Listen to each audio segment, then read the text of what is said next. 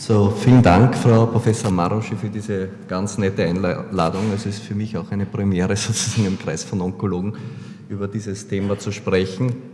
Und als Ziel meines Vortrags habe ich mir vorgenommen, Ihnen vielleicht ein paar Ideen zu liefern, wie es zu psychiatrischen Veränderungen im Rahmen, also von onkologischen Erkrankungen im Rahmen von Chemotherapie quasi kommen kann.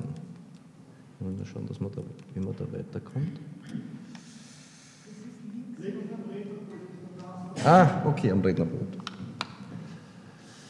Ja, also alle verfügbaren Chemotherapeutika oder zumindest die meisten sind also, wie Sie gesehen haben, sehr potente Medikamente, sehr toxische Medikamente, haben klarerweise auch einen Einfluss auf die Genexpression. Äh, psychische Nebenwirkungen treten also damit auch häufig auf. Insbesondere, das ist anzunehmen, wenn eben Gene zum Beispiel in der Expressionsrate verändert werden, die heutzutage mit Verhaltensveränderungen korreliert worden sind. Um das ein bisschen zu verstehen, weil wie Gene sozusagen arbeiten, geht man am besten vom Gesunden aus und äh, äh, überlegt sich einmal, oder schaut sich einfach eine neuroradiologische Aufnahme, ein Brain Rendering eben an von verschiedenen Menschen. Sie sehen, die Gyrierung ist sehr unterschiedlich, es gibt eine sehr hohe äh, Variabilität, allein schon in der Morphologie der, äh, des menschlichen Gehirns die Morphologie, wie Sie ja wissen, ist größtenteils im genetischen Code sozusagen als Masterplan abgelegt. Und es gibt eine Menge sozusagen Variationen in diesem genetischen Code, Polymorphismen. Einige davon sind eben funktionelle Polymorphismen, das sind eben Polymorphismen, die tatsächlich dann den Phänotyp verändern. Den kennt man sozusagen seit vielen Jahren schon in Bereichen wie, weiß ich, Haut, Haarfarbe etc aber seit einigen Jahren kennt man auch funktionelle Varianten, die sozusagen Verhaltenskorrelate verändern können, also Ängstlichkeit etc. Um ein bisschen das zu verstehen, wie das funktionieren könnte, muss man ein paar basale Prinzipien sozusagen der Hirnorganisation äh, sich vor Augen rufen. Das Gehirn einerseits in seinem Aufbau folgt ganz basalen physikalischen Prinzipien, dass die äh, tensionsbasierte Morphogenese. Das Gehirn ist, wie Sie ja wissen, in Broadman Areas unterteilt. Äh, die zytologische Einheiten sind ja auch funktionell besondere Funktionen im Gehirn haben und an den Grenzen dieser sind eine sehr hohe äh, sozusagen Assoziationsfaserdichten, wie Sie halt hier sehen. Äh, dadurch gibt es sozusagen eine sehr unterschiedliche Faserdichte am Neokortex und ähnlich wie bei einem Stofftuch, das man faltet, werden sich die Falten und die Gyri und die Täler sozusagen an Stellen bieten, bieten also die sehr unterschiedlich sind. Das Gehirn ist sehr sozusagen sehr optimiert aufgebaut. Äh, man versucht, es wird versucht sozusagen kurze äh, Wegstrecken herzustellen zwischen den einzelnen Schaltzentren. Die Neuronen sind sehr elastisch äh, dadurch kommt sozusagen dieses physikalische Prinzip zur äh, Anwendung. Dass das Gehirn selber sehr einem genetischen Bauplan folgt, sieht man allein durch die evolutionäre sozusagen Organisation des Gehirns, das sich quer durch alle Spezies verfolgen lässt. Äh, das ist sozusagen mehr oder weniger auch ein Beweis, dass das stark genetisch getragen wird, weil das ist das sozusagen, was zwischen den Spezies ja sich über die Evolution quasi weiter organisiert hat. Mittlerweile kennt man heute aus Tiermodellen auch sogenannte Morphogene. Das sind also Gene, die die einzelnen Hirnregionen organisieren, die Broadman-Arealisation machen. Ähm, das ist im Menschen noch nicht so weit, aber aus menschlichen Studien, Zwillingsstudien, zum Beispiel, wie man hier sieht, wenn man einfach die Dichte von der grauen Substanz sozusagen zwischen Monozygoten und heterozygoten Zwillingen untersucht, sieht man, dass es sehr hohe Korrelationen gibt zwischen der kortikalen Dichte in, in äh, quasi Monozygoten und in äh, heterozygoten Zwillingen. Äh, es gibt auch eine unterschiedliche genetische Variabilität in den Broadman Areas. Man weiß mittlerweile, dass also primärsensorische Regionen sehr wenig variabel oder primäre Regionen sehr wenig variabel sind, dagegen in Regionen, die zum Beispiel im Frontalhirn sind oder in höheren Assoziationen, gibt es eine viel höhere Variabilität.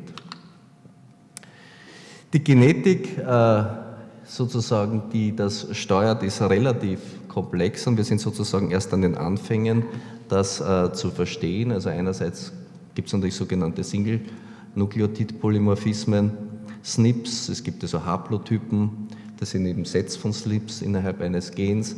Es gibt Genwechselwirkungen, was man Epistase nennt, äh, zwischen also zwei verschiedenen Genen, also wenn die Summe der Geneffekte mehr ist, als, also die, die Wechselwirkung zwischen den zwei Genen mehr als die Summe der Einzeleffekte. Äh, Gen-Umwelt-Interaktionen sind also gezeigt worden. Äh, und dann gibt es auch ganz moderne Felder wie Epigenetik oder Genetic Imprinting. Also Genetic Imprinting kann man sich vorstellen, das ist also im Rahmen von Hirnwachstumsfaktoren sozusagen gezeigt worden das eben bekommt eben ein Allel von der Mutter zum Beispiel, eines vom Vater. Äh, und es wird sozusagen um die Stärke der Genexpression gerauft. Und da gibt es sozusagen verschiedene sozusagen genderspezifische Einflüsse, also je nachdem von welchem äh, quasi äh, Teil des Elternteil das kommt. Das ist auch etwas, was sehr aktuell in Nature beschrieben worden ist.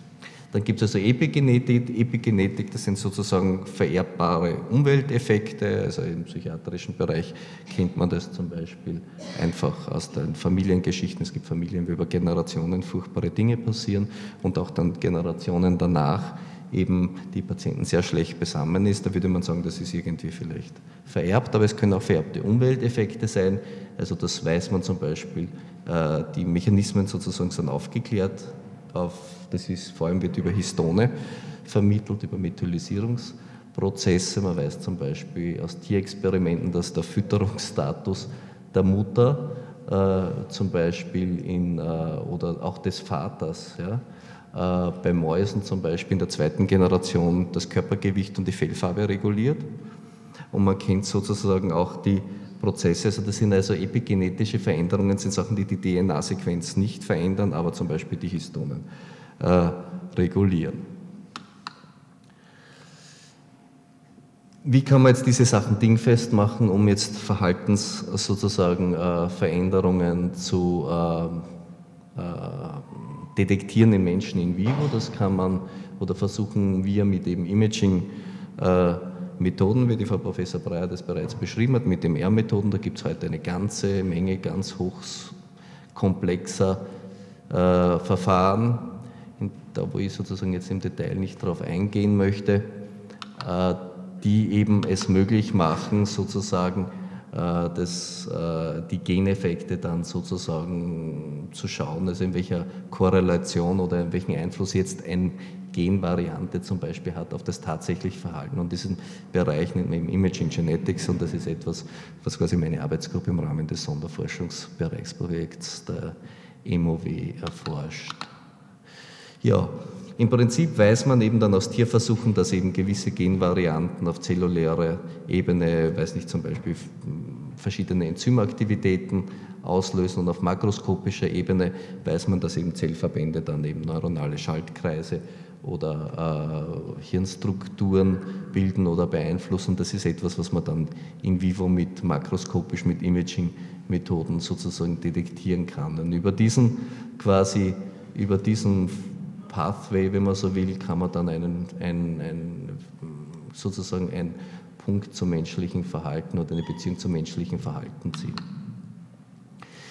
sind mittlerweile einige Gene schon beschrieben worden und wie sozusagen auch Expressionsraten, wenn man so will, äh, die verschiedenen Hirnregionen beeinflussen und mit welchen verschiedenen, zum Beispiel kognitiven oder auch emotionalen Funktionen äh, das zu tun hat. Das sind so Gene wie, weiß nicht, Monoaminooxidase A oder den Seroton, das Serotonintransporter-Gen, das Gen der äh, Katechol-O-Methyltransferase, aber auch andere wie GRM3, das ist ein Glutamat, gegen das den Glutamatstoffwechsel äh, quasi äh, beeinflusst, aber auch ein Gen, das den Dopamin-2-Rezeptor beeinflusst.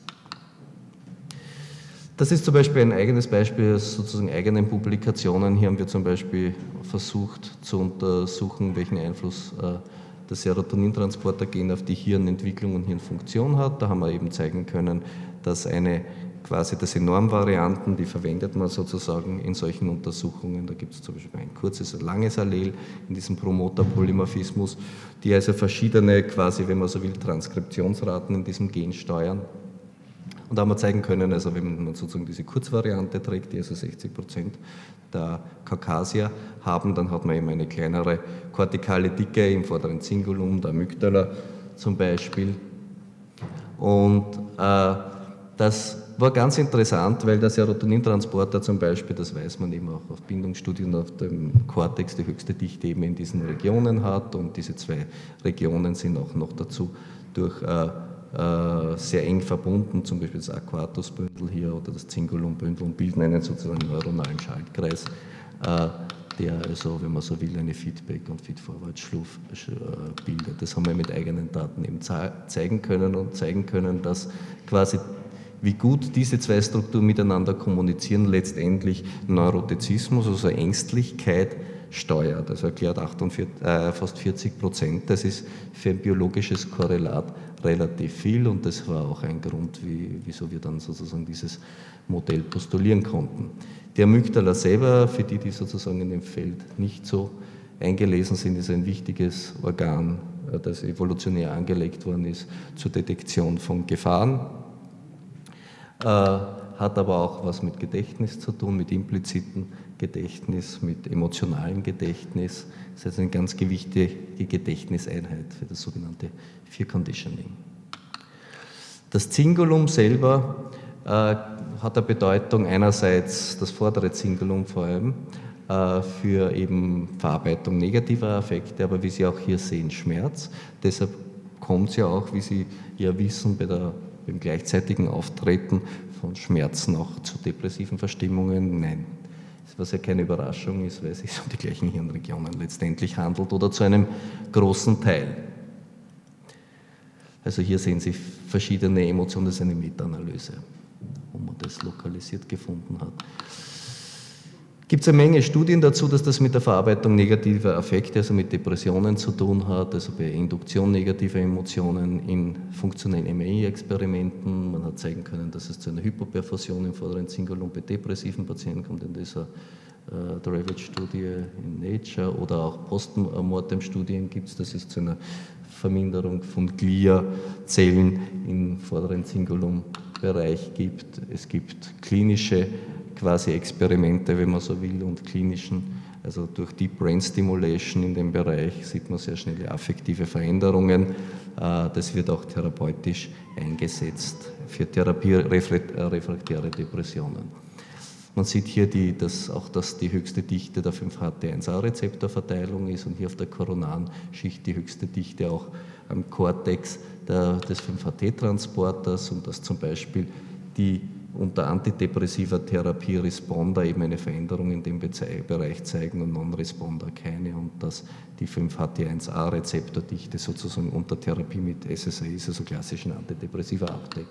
Es ist, ich lasse das vielleicht auf, das wiederholt sich, es gibt tonnenweise sozusagen Hinweise, dass es sich dabei um eine besonders klinisch relevante Struktur, die unter genetischer Kontrolle des Serotonintransportergens stellt.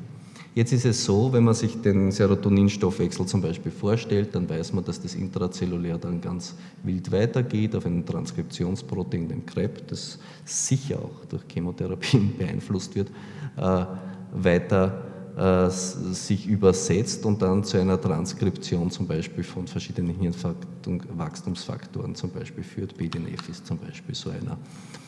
Äh, was äh, man dadurch zum Beispiel in Vers äh, Studien zeigen kann, dass unter antidepressiver Therapie es zu einer Veränderung des, der Neuroplastizität eben in limbischen Regionen kommt. Ja. Unter Fluoxetintherapie zum Beispiel im präfrontalen Kortex. Das heißt, man kann sich das so vorstellen, dass also zum Beispiel Monoamine dann die Genexpression auch vom BDNF regulieren, das verändert die Arborisierung zum Beispiel und die äh, Synapsenbildung und äh, zum Beispiel dieses Modell im Rahmen der antidepressiven Therapie ist es, dass es zu einem sogenannten Remodeling eben dieser dysfunktionalen Schaltkreise kommt. Das ist, nennt man die sogenannte Neuroplastizitätshypothese.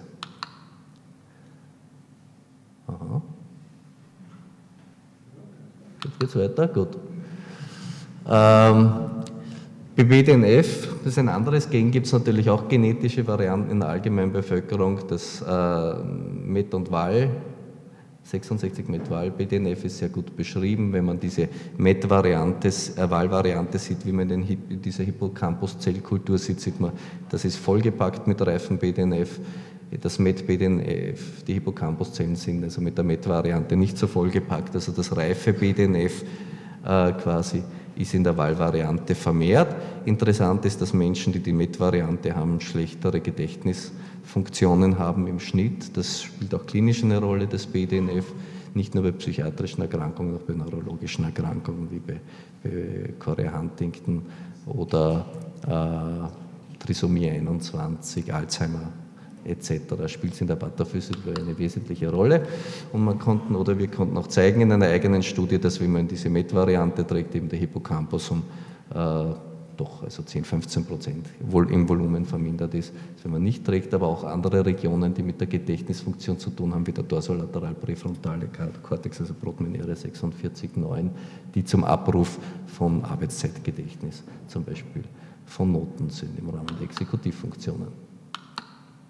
Das heißt, man, wir haben zeigen können, dass zum Beispiel einzelne Gene wie BDNF einerseits die Hirnentwicklung und Funktion von dem Hippocampus und dem dorsolateralen präfrontalen Kortex beeinflussen, aber auch, dass das Serotonintransportergen das vordere Zingulum und die Amygdala beeinflusst.